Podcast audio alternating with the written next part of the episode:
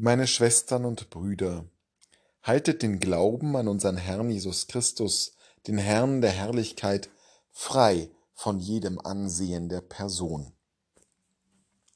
So ermahnt uns der Verfasser des Jakobusbriefes, ein Stück der Schriften des neuen Bundes, das eher selten gelesen wird und in unserem Glaubensleben vorkommt.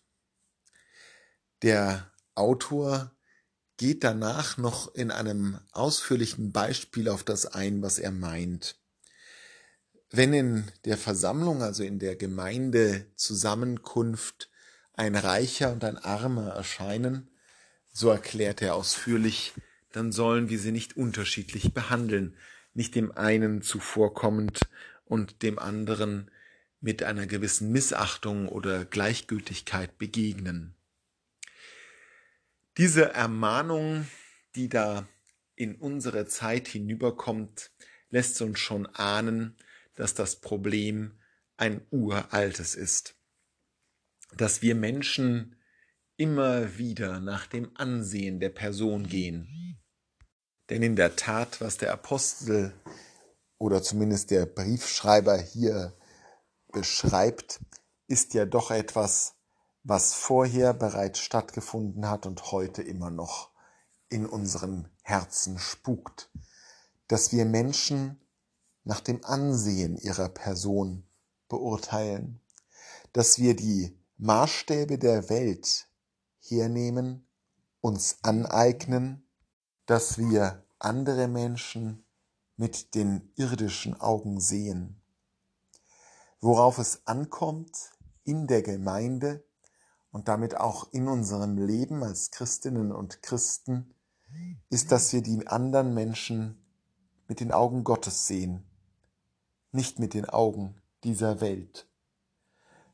Dass wir sie sehen mit den Augen dessen, der ihnen das Leben geschenkt hat, der sie liebt, der für sie das Allerbeste will.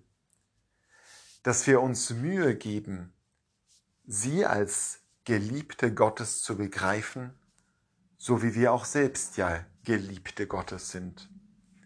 Und da beginnt oft schon das Problem, dass wir uns selber nicht als Geliebte Gottes sehen können, dass wir uns selber nach dem Ansehen der Person beurteilen und nicht bedingungslos bejaht und gewollt, sondern dass wir uns auch Mühe geben, bei anderen gut zu erscheinen, vor anderen nicht als die armen Sünder und schwachen Menschen dazustehen, die wir eben auch sind, sondern als die hervorragenden, als die bewundernswerten, die starken und die guten.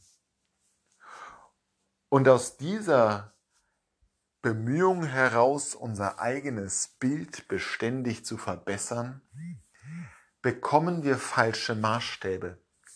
Wir glauben, dass tatsächlich das, was nach außen hin scheint, nicht nur Reichtum, auch Güte, Klugheit, Wohlgesetztheit, dass all diese positiv konnotierten Eigenschaften tatsächlich einen besseren Menschen ausmachen. Doch wie oft muss uns die Heilige Schrift denn noch ermahnen, dass wir voreilige Urteile dringend unterlassen sollten, dass selbst diejenigen, die viel gesündigt haben, am Ende den Weg zur Umkehr finden können und dass selbst die, die wie die größten Heiligen erscheinen, fallen können.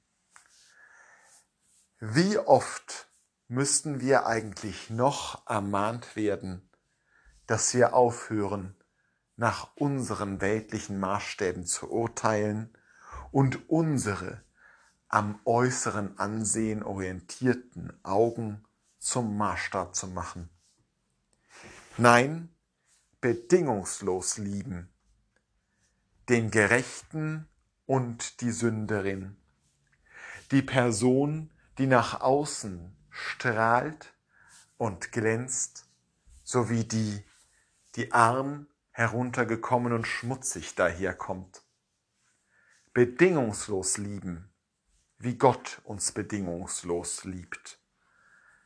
Nur so werden wir zu seinen Jüngern, nur so werden wir die Menschen, die er haben will, nach seinem Bild gestaltet. Denn zu seinem Bild gehören eben jene Augen, die liebend auf die Schöpfung blicken, die vergebend am Kreuz hinabsehen auf die größten Übeltäter. Hier liegt die Aufgabe, das Ansehen der Person zu begraben und nur den Geliebten, die Geliebte zu sehen. Und vielleicht machen wir einen Anfang erst einmal bei uns selbst, dass wir nicht mehr erscheinen wollen, sondern sind. Die, die wir nun einmal sind, mit Fehlern und Schwächen und Sünden, weil wir darauf vertrauen, dass er uns liebt. Genauso. Und vielleicht auch unsere Schwestern und Brüder mehr und mehr die Geduld aufbringen und die Größe aufbringen, uns zu lieben, ohne Ansehen unserer Person.